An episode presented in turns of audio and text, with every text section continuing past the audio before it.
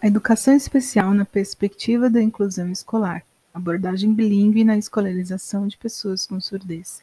Página 12, capítulo 3. Atendimento educacional especializado em Libras. O AE em Libras fornece a base conceitual dos conteúdos curriculares desenvolvidos na sala de aula. Esse atendimento contribui para que o aluno com surdez participe das aulas, compreendendo o que é tratado pelo professor e interagindo com seus colegas. O AE em Libras ocorre em horário oposto ao da escolarização. O professor do AE trabalha com os conteúdos curriculares que estão sendo estudados no ensino comum em Libras, articuladamente com o professor de sala de aula. Trata-se de um trabalho complementar ao que está sendo estudado na sala de aula, de uma exploração do conteúdo em Libras, em que o professor de AE retoma as ideias essenciais, avaliando, durante o processo, o plano de atendimento do aluno com surdez. A proposta pedagógica deve possibilitar a ampliação da relação dos alunos com o conhecimento, levando-os a formular suas ideias a partir do questionamento de pontos de vista e da liberdade de expressão. Para que, os construam, para que construam conhecimentos, as aulas devem ser planejadas pelos professores das diferentes áreas. Foto 4 quatro professores sentados ao redor de uma mesa com livros e cadernos, tendo um quadro ao fundo com um painel do conteúdo indígena brasileiro discutindo o trabalho do AE em Libras. Foto 5. Dois alunos recepcionados pelo professor na sala de recursos multifuncionais em Libras. Eles estão junto a uma maquete, ao fundo há uma prateleira com materiais didático-pedagógicos. O planejamento do AIE em Libras é atribuição do professor deste atendimento, conforme as seguintes etapas essenciais: acolhimento de todos os alunos que precisam ser valorizados, mantendo uma relação de respeito e confiança com o professor. A identificação das habilidades e necessidades educacionais específicas dos alunos, contemplando a avaliação inicial dos conhecimentos dos alunos.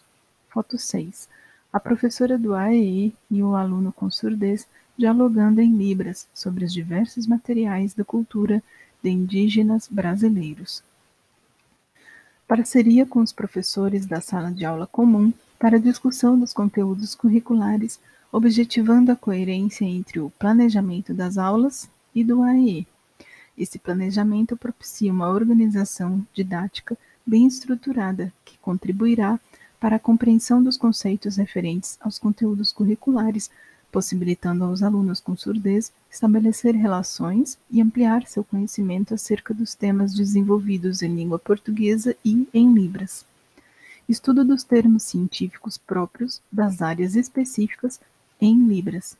Neste momento, há uma ampliação do vocabulário técnico da Libras a necessidade de criação de novos sinais e o aprofundamento dos conhecimentos nessa língua.